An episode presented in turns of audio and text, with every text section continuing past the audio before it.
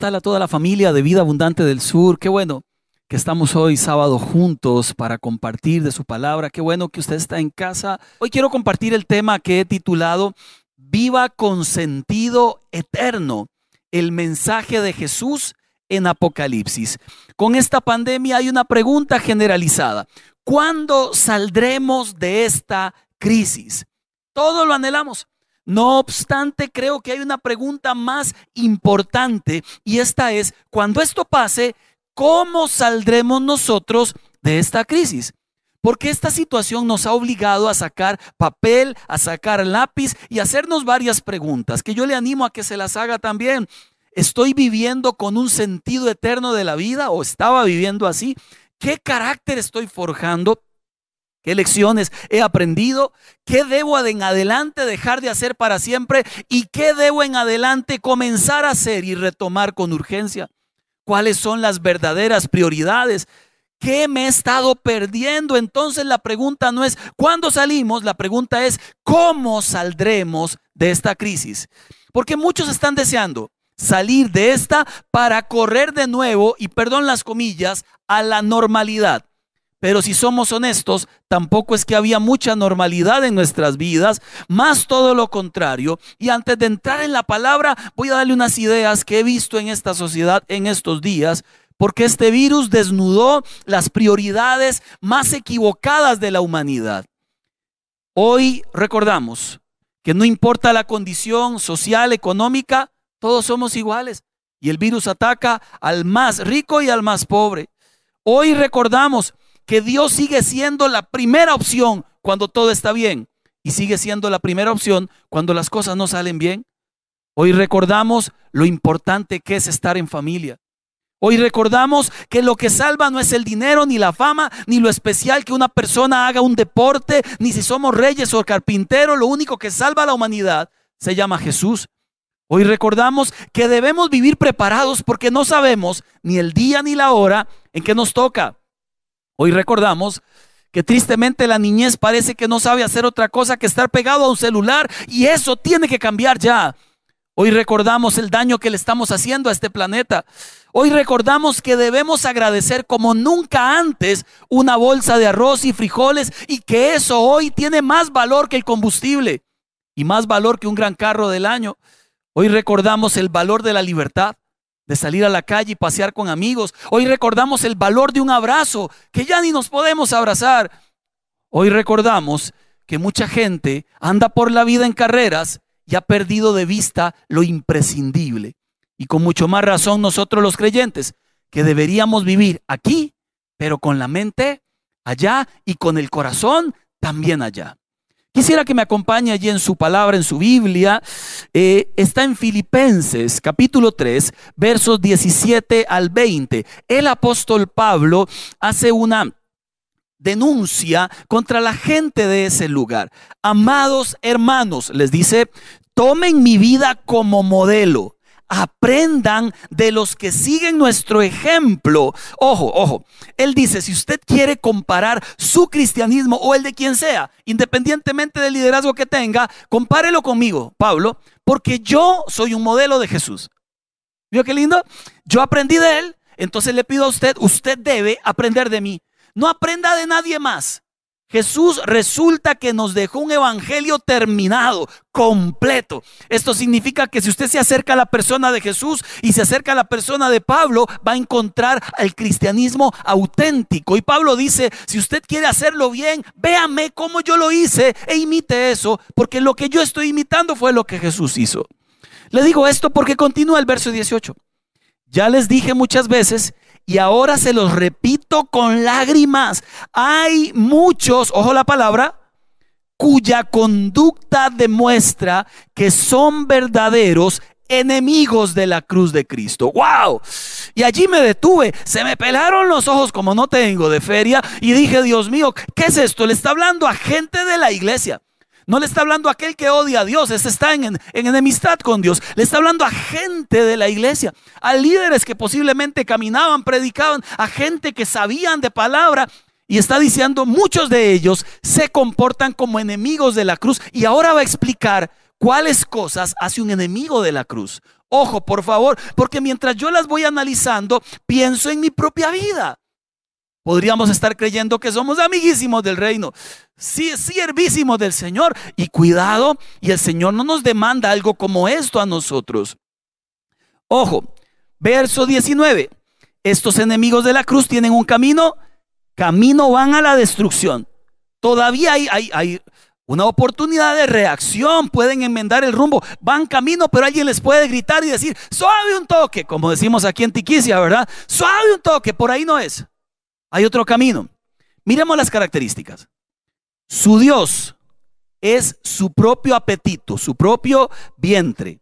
Número dos, se jactan de lo que debería ser su vergüenza. Y número tres, solo piensan en lo terrenal. Y yo dije, bueno, no hay que ir mucho a muchos lugares para buscar a alguien así. Yo le animo a que usted lo busque dentro de su propia vida para ver si usted encuentra en su corazón algo como esto. Le explico y según el, el escritor René Zapata lo describe de esta manera, lo escribió tan lindo que lo voy a decir igual. Su Dios es su propio apetito, son personas que no toman en cuenta lo que es justo, sino lo injusto.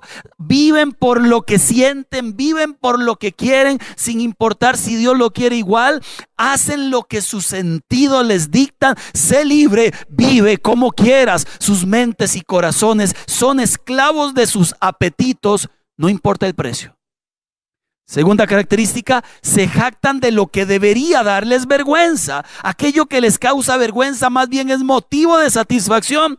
Hay muchos que se jactan de su infidelidad, otros de la falta de honradez, otros de las iras desenfrenadas, otros de su feo vocabulario, otros de sus malas acciones y otros se divierten en sus errores. Hay unos que se jactan de su confundida sexualidad, otros de sus mentiras. Aquello que debería humillarles, más bien les hace sentir orgullo.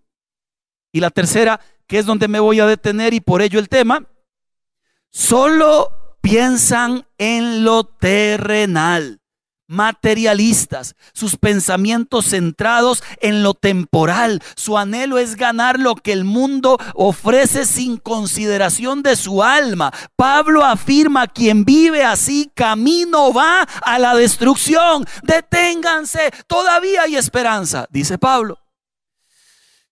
La pregunta que le hago y que me he hecho mientras preparo la enseñanza, porque siempre me hablo a mí mismo claramente de parte de Dios, leo y le pido al Espíritu de Dios, háblame a mí en primer lugar. ¿Cómo hemos estado viviendo? ¿Aferrados a esta tierra o pensando allá? ¿Cómo vivimos cada día? ¿Con la preocupación de todo lo que ocurre aquí o esperando la venida del Señor? Porque si un creyente pierde la emoción por la venida del Señor, ¿qué espera entonces? Resulta que nosotros necesitamos volcar nuestro corazón otra vez al sentido eterno de la vida. Y quisiera basarme hoy en el mensaje que dio Jesús a las iglesias de Apocalipsis. Este mensaje voy a partirlo hoy en dos partes. Parte uno, hoy voy a hablar de tres iglesias y de hoy en ocho voy a hablar de las otras cuatro iglesias. Mañana, Dios mediante, hemos decidido cambiar un poco la temática y hablar igualmente acerca de cómo tener sabia administración en las finanzas. Voy a predicar con Robert Echeverría juntos. Va a ser toda una experiencia para nosotros también. Así que le animo a que no solo hoy nos acompañe en esta enseñanza, sino mañana también se conecte a las 10 de la mañana que estaremos enseñando sabia administración en tiempos de crisis. Ok, hablemos entonces de Apocalipsis y un poquito de contexto para hacer centrarme en tres de sus cartas. Vamos a los mensajes. Juan, Juan, es quien escribe Apocalipsis inspirado por Dios. Él está desterrado en una isla llamada Patmos por predicar el Evangelio. Dios le habla a Juan en medio de su aislamiento, no para sacarlo de allí, ojo, sino más bien para que Él desde su confinamiento diera esperanza a iglesias que estaban pasando momentos de sufrimiento y muchas de ellas momentos de persecución. Esto me llama la atención porque en medio de nuestro confinamiento hoy en nuestras casas, la petición nuestra es, Señor, sácanos pronto de aquí. Y quizás estemos hoy ahí para que finalmente nos detengamos en la vida y llevemos el mensaje que Dios nos dio hace tiempo para que compartamos que la gente debe vivir aquí con su mente y con su corazón allá. Porque hay momentos en la vida de verdad que callamos lo que deberíamos estar diciendo, que no confesamos aquello que fuimos mandados a hacer. Y hay momentos de la vida donde la vida misma nos recuerda cuál es la misión que teníamos en esta tierra. Y resulta que ahora que estamos en casa es un buen momento para pensarlo. ¿Perdí el sentido eterno de la vida? ¿Estoy solo pensando en lo terrenal o de verdad anhelo la presencia de Dios todavía? Bueno, Vayamos a la primera iglesia, por favor. Tres principios que le quiero compartir, uno de cada una de las iglesias que todos tienen que ver con cómo volvemos a este sentido eterno de la vida. Principio número uno va a aparecerle ahí en la, en la pantalla. Se llama no se detenga en lo temporal. Si usted quiere vivir con este sentido eterno de la vida, no se detenga en lo temporal. Apocalipsis capítulo 2 y versículo 2. Jesucristo le habla a la iglesia, le habla a usted y me habla a mí. Yo me identifico porque a veces siento que soy como Speedy González, ¿verdad? Que corro y que hago y que la vida pronto entonces corra, hay que hacer. Yo, yo soy muy imperactivo, debo reconocerlo, no más tantito. Mira, ahí está Joaquín haciéndome caras. Lo cierto es que el Señor le dice a la iglesia de Éfeso, conozco tus obras, tu arduo trabajo, tu perseverancia. Y yo hasta ahí digo, amén, no soportas a los malos, has probado a los falsos apóstoles, porque hay falsos apóstoles. Y hay falsos profetas, y hay falsos pastores, y hay falsos maestros, ay, ay, ay, porque todo hay. Pero has perseverado y has sufrido por mi nombre. ¿Sabe que la palabra sufrir allí en hebreo soportar se traduce como has trabajado hasta el agotamiento sin desmayar? ¡Qué belleza! Que a uno le digan todo eso. Qué lindo que yo le diga a, Denis, Denis, brother, mire, usted no se imagina, usted es la tapa del perol. ¿Qué, significa la tapa del perol? Qué pachuco, oiga, qué feo eso. Pero usted es una cosa así, el papá de los tomates, la última eh, gaseosa del desierto, ¿verdad? Qué lindo que a uno le digan tantas cosas lindas, pero el Señor en el versículo 4 le afirma una verdad tajante. De eso es suficiente si pierdes el camino. Nada de eso vale. Si al final dejas tu primer amor, nada de eso es más importante que amar al rey. Nada. Amarás al Señor tu Dios con todo tu corazón, con toda tu alma, con todas tus fuerzas. Este tiempo de confinamiento debe ser una pregunta de, ¿has estado amando así o has andado a las carreras? ¿Has tenido tiempo para Dios de verdad? ¿O no has tenido tiempo para nada más que para servir a Dios? Qué ironía.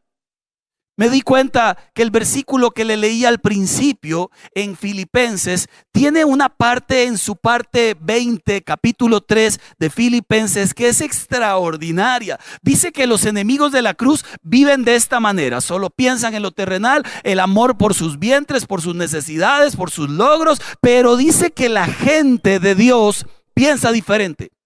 Y hay también tres cosas que nos identifica a aquellos que debemos vivir en este primer amor. Filipenses 3, verso 20, por favor. En cambio nosotros, ojo qué belleza, somos ciudadanos del cielo, donde vive el Señor Jesucristo y esperamos con mucho anhelo que Él regrese como nuestro Salvador. Qué belleza. Alguien que vive con sentido eterno se levanta cada mañana pensando en estas tres cosas. Número uno, usted es ciudadano del cielo. Alégrese. Mira el que está ahí en su casa, eso lo hacemos aquí en la iglesia. Vea el que está a la paz y salúdelo. Mira el que está ahí en su casa y dígale, usted pertenece al cielo. Usted tiene un pasaporte que dice hecho en el cielo. Usted va a entrar allá derechito en el famoso jet del evangelio. Uy, uy, uy, bajura, quiero que sepa. Usted es un ciudadano del cielo. Hay una escena interesantísima ya en Lucas 20. Los discípulos habían echado fuera demonios y el Señor les dice, ustedes no se maravillen por eso. Maravíllense y alégrense porque el nombre de ustedes está escrito allá en el libro de la vida. Eso es lo que importa. Y un creyente con sentido eterno de la vida se levanta cada mañana sabiendo que aunque el pasaporte diga Costa Rica, El Salvador, México, Guatemala, usted tiene otro más grande tallado en letras de oro que dice ciudadano del cielo. Eso debería usted darle ánimo. Usted vive aquí, pero pertenece allá. No lo olvide. Usted vive en esta tierra, pero pertenece allá. Usted vive aquí, pero pertenece allá. Perdón que se lo repita tantas veces. Usted vive aquí, pero su mente y su corazón cada mañana tienen que estar pensando en lo que Dios te ha ofrecido. Allá. Número dos, ahí en este mismo principio dice, allí, allá vive el Señor Jesús y te preparó casa. Ah, qué belleza. Dice Juan capítulo 4, 14, verso 3. Cuando todo esté listo, dice Jesús, yo vendré y me los voy a llevar conmigo. Mire, cuando, cuando vivimos con ese sentido eterno y pensamos otra vez en estas verdades bíblicas, nuestra sonrisa vuelve a florecer. Ya entonces decimos, mira, y yo tan angustiado por esta tierra y resulta que en algún momento Él viene por mí, mi rey, mi Señor, el que pagó el precio. Usted tiene una ciudadanía en el cielo y allá está Él, aquel que murió por ti, por mí. Y además te hizo casa. Le digo algo, yo he estado un poco afanado buscando casa. Así como me afané vendiendo la que tenía ya en Guadalupe y nos quedaron allí unos inquitos para una prima, ahora estamos afanados buscando casa. Bueno, resulta que, que, que ya hace como un mes para atrás me desafané. No sé qué significa eso, pero me quité el afán de encima y le dije a Dios, Señor, yo no voy a andar por la vida angustiado buscando una casa. Y estamos viviendo en una que alquilamos. No pasa nada. Pero, pero lo más importante no es la casa al final, es que en esa casa se construye un hogar. Es que ya aquí yo nos podamos ver a los ojos y nos podamos seguir amando. Es que pueda jugar con mis hijos. Es que pueda seguirle ganando a Tiago en, PlayStation, jugando yo con Barcelona y él escoge Costa Rica. Imagínese, mire, ¿sabe qué le estoy diciendo? Usted no pertenece aquí. Usted tiene que vivir con su mente y con su corazón allá. Usted es ciudadano del cielo, yo también. Allá vive Jesús, le está haciendo casa. Y número tres, dentro de Filipenses 3:20 lo dice tan claro. Y esperamos con mucho anhelo que Él regrese. ¿Se da cuenta? Ahí usted se da cuenta si está viviendo con sentido eterno. Porque todos los días se levanta pensando, soy ciudadano del reino de los cielos. Jesús me prepara casa y vuelve por mí tarde que temprano, vuelve por mí. Anhelo su venida de verdad, anhelo su venida. La Biblia enseña dichosos al que el Señor encuentre en ese tiempo preparados y anhelando su venida. ¿Sabe? Le doy un principio que es una situación que llamamos inversamente proporcional. ¿Qué palabrillas me eché hoy? Y no es domingo, ¿verdad? Cuando amas a Dios como se debe, deja de ser tu prioridad lo terrenal. Pero cuando amas lo terrenal, deja de ser tu prioridad Dios, aunque ores muy bonito, aunque hables muy bonito, aunque sepas mucha Biblia. Si tu prioridad es esta tierra, tu prioridad no es Dios. Pero si tu prioridad es Dios, tu prioridad no es esta tierra. ¿Te das cuenta?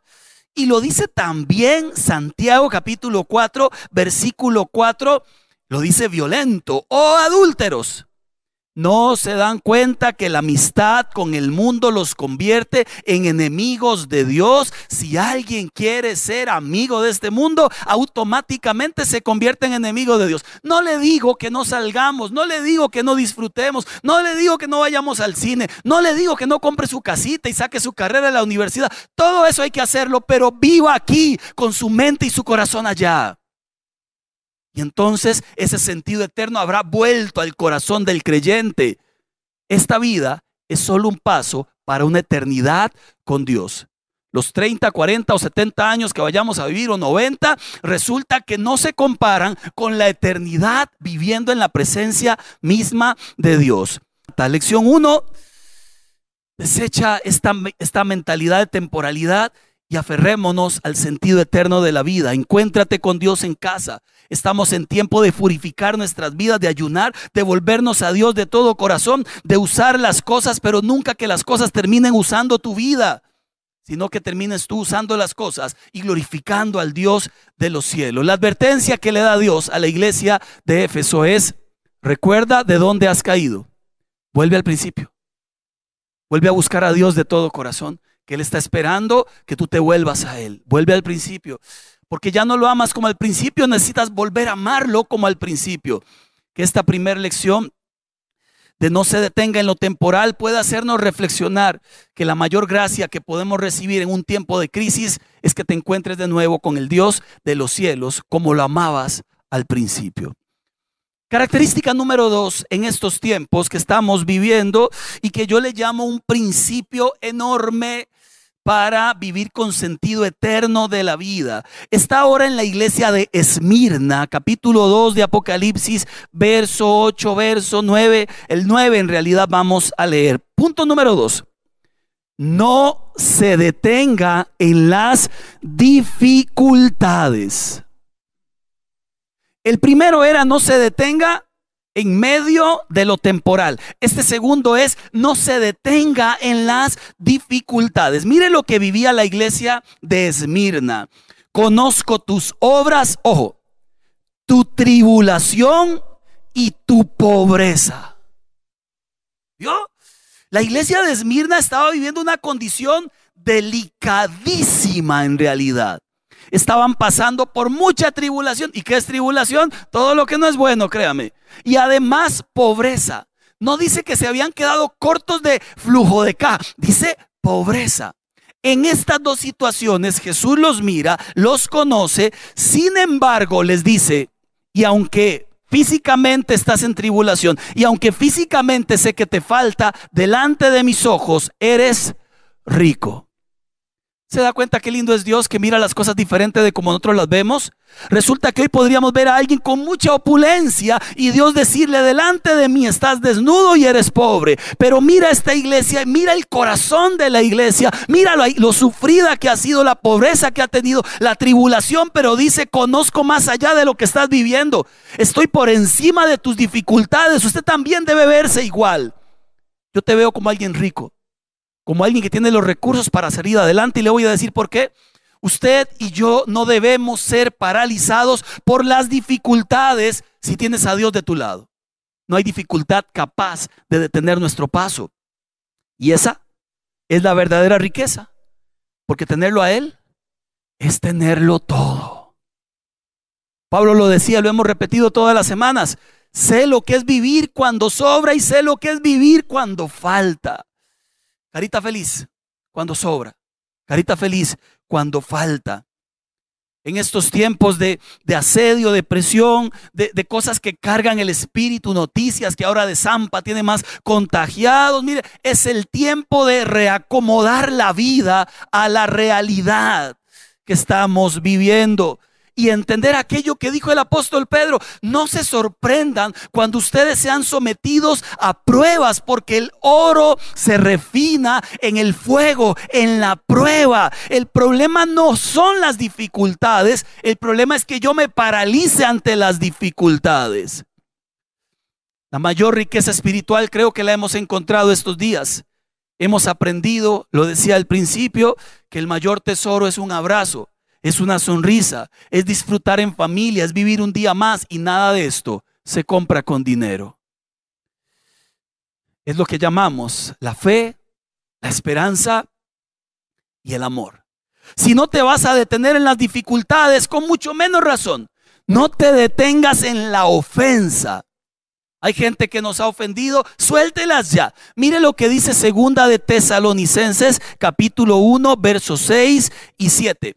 Dios que es justo pagará con sufrimiento a quienes los hagan a ustedes sufrir y a ustedes que sufren les dará descanso, lo mismo que a nosotros. Yo no le deseo el mal a nadie, pero al mismo tiempo tenemos que reposar en que la gente que nos ha hecho daño, dejémoslos en manos de Dios y usted y yo sigamos avanzando, que no le detengan las dificultades, porque hay gente que hace daño. Y le digo algo, han habido momentos en que nosotros también hemos hecho daño.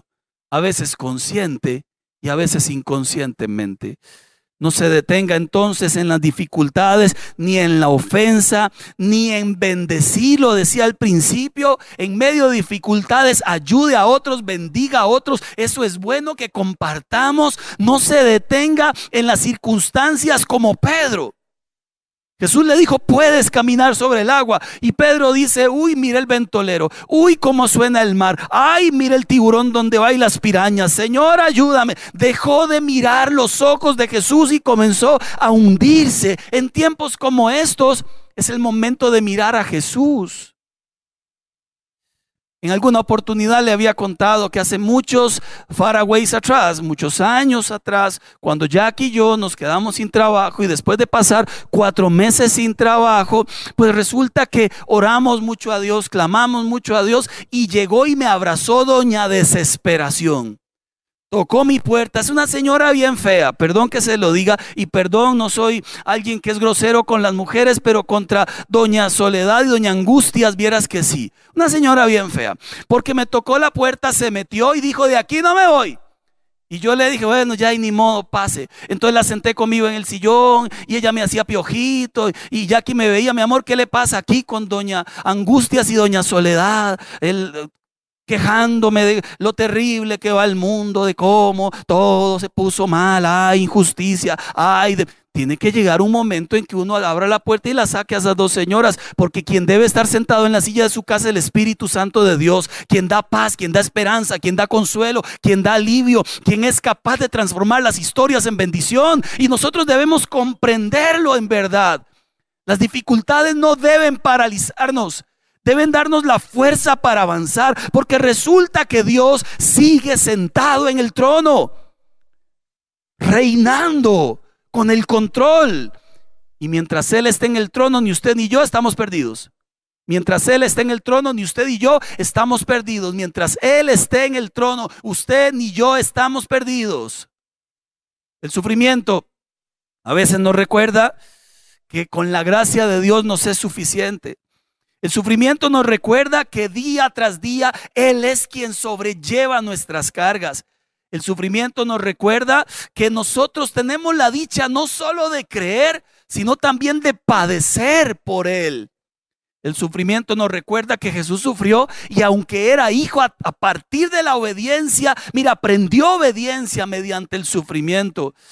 Y el sufrimiento nos recuerda que hemos recibido consolación de Dios para ahora nosotros consolar también a otras personas.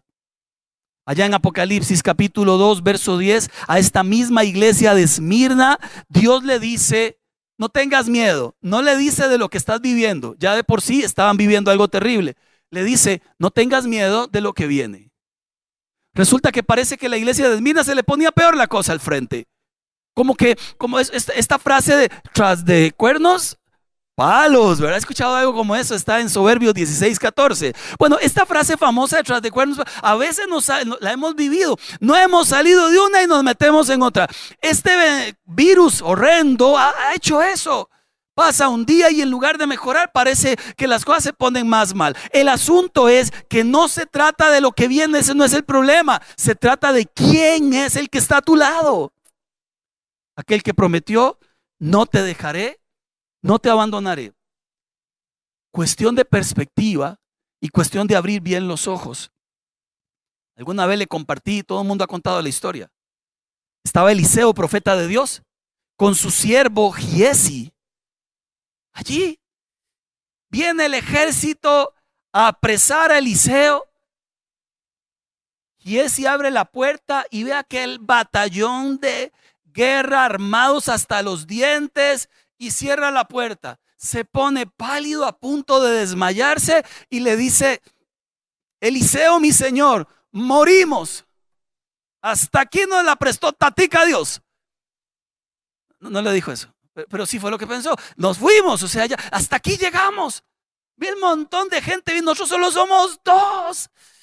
Eliseo, hombre de Dios, que vive en la presencia de Dios, que en su primer amor está ferviente con Dios, que ha enfrentado dificultades y Dios le ha hecho, le ha hecho pasar por ellas. Este mismo Eliseo le dice a Giesia a Cosito, ¿verdad? Versión tica, ora Dios Padre, abre los ojos de este hombre para que vea lo que no está viendo. Abre los ojos de este hombre para que se dé cuenta que son más los que están con nosotros que los que están en nuestra contra. Y efectivamente, los ojos de Giesi fueron abiertos y vio legiones de legiones de ángeles que protegían a Eliseo y por ende lo protegían a él. En tiempos de este tiempo, dígale a Dios, abre mis ojos. ¿Recuerda la canción? Abre mis ojos, oh Cristo, abre mis ojos, te pido, yo quiero verte yo quiero verte. ¿La recuerda? ¿Se la canto un poquito más, porfa? Mire, abre mis ojos, Señor. Necesitamos ver lo que tú nos quieres mostrar. Necesitamos ver con tus ojos aquello que no podemos ver, Señor. Abre mis ojos en este tiempo, Señor. Y termino. Tercera iglesia, tercera lección de cómo vivir aquí, pero con el corazón, ¿lo recuerda? Y la mente allá le habla a la iglesia de Pérgamo. A la iglesia de Pérgamo en el capítulo 2 de Apocalipsis y versículo 3 está el tercer principio. No se detenga en la pasividad. Apocalipsis 2, verso 13 lo dice de esta manera. A la iglesia de Pérgamo, vives donde Satanás tiene su trono. Pérgamo era la capital del paganismo, una iglesia metida en medio de un pueblo de maldad. Es como usted y yo a veces metidos en situaciones complejas, en un mundo de maldad, en trabajos donde parece que a muchos creyentes no se les quiere muchísimo. Aún así, esta iglesia que vivía en un foco terrible de maldad, retenía el nombre de Dios, no había negado la fe, había creído en Jesús, habían soportado persecución. En esa tierra habían matado a un creyente llamado Antipas y aún así ellos se mantenían firmes en la fe. ¿Por qué lo emociono con esto? Porque en tiempos en los que estamos, Dios no nos, no estamos metidos en la casa para estar jugando play. No estamos metidos en la casa para andar pateando un higiénico. Bueno, si lo hace y se ríe, no importa. Pero estamos metidos en la casa y desde la casa, con la herramienta de las redes, podemos dejar de ser pasivos y hacer lo que Dios nos mandó a hacer y a decir. Hay esperanza en Jesús. Hay salvación en Jesús. Jesús sigue amando esta humanidad caída. Jesús sigue siendo la esperanza. Y usted y yo somos los portadores de ese mensaje. ¿Sabe dónde arrancó Jesús su ministerio? Dice Mateo capítulo 4 y versículo 15 y 16. Lo arrancó en tierra de Zabulón y Neftalí, tierras destruidas por la guerra, tierras de oscuridad. Allí llegó la luz a alumbrar. El problema de estar en este mundo y no ser luz es como querer usar un foco y alumbrar pero sin batería. No se puede. Usted y yo necesitamos colocarnos esa batería que Dios nos puso hace mucho tiempo atrás. Pablo le dijo a Timoteo, aviva el don de Dios, del fuego de Dios que está en ti. Y Juan el Bautista lo afirma categóricamente. Solo los que se abren paso con fuerza arrebatan el reino de los cielos. Solo los valientes. Aléjese de la pasividad y saque el cristiano que habita en usted, aquel que comparte la fe con quien sea, aquel que es capaz de brindar esperanza, de construir sueños en otras personas a partir de las promesas de Dios. Compartir la fe te da recompensa. Dice Proverbios 11 que te hace sabio. Dice Primera de Timoteo que estarás amando lo que Dios ama porque Dios ama la salvación de las personas. Dice Lucas que provocarás fiestas en los cielos si una persona se arrepiente. Dice Jesús que tu nombre será conocido allá en el cielo si le confiesas aquí en la tierra. Dice la palabra en Ezequiel que habrás librado de la muerte a una persona que caminaba mal. Y dice Lucas, Juan el Bautista, a través del escritor Lucas, que darás fruto que demuestren que realmente estás arrepentido. Todos a tu alrededor deben saber por tu boca y por tus acciones en quién crees, en qué crees y que Cristo tiene la cura a la llaga de esta humanidad perdida. Nada de bigamia espiritual. La gente debe verte y debe ver a Jesús. Y a mí también. Termino y le pido a, Luis Di, el que vino, sabe, la mamá de una líder de esta casa está enferma, ha estado llevando quimioterapia, lo posteé en el Facebook y fui a orar por ella ahora, este jueves. Y cuando llegas a un hospital siempre te haces muchas preguntas. Primero, gracias Señor porque estoy sano. Y segundo, miras a la gente en dolor y, Señor, por favor, ellas sufren, échales tu mano. pasé por las camas, llegué a donde la señora de la líder de esta casa y, y oré por ella. Y cuando terminé de orar por ella fue extraordinario porque oré con toda mi alma, con toda mi pasión. Leí el Salmo 23 y hay una cita de ese salmo que no podemos, que no podemos pasar por, por alto. El salmo dice, aunque ande en valle de sombra o de muerte, no temeré mal alguno, porque tú estarás conmigo.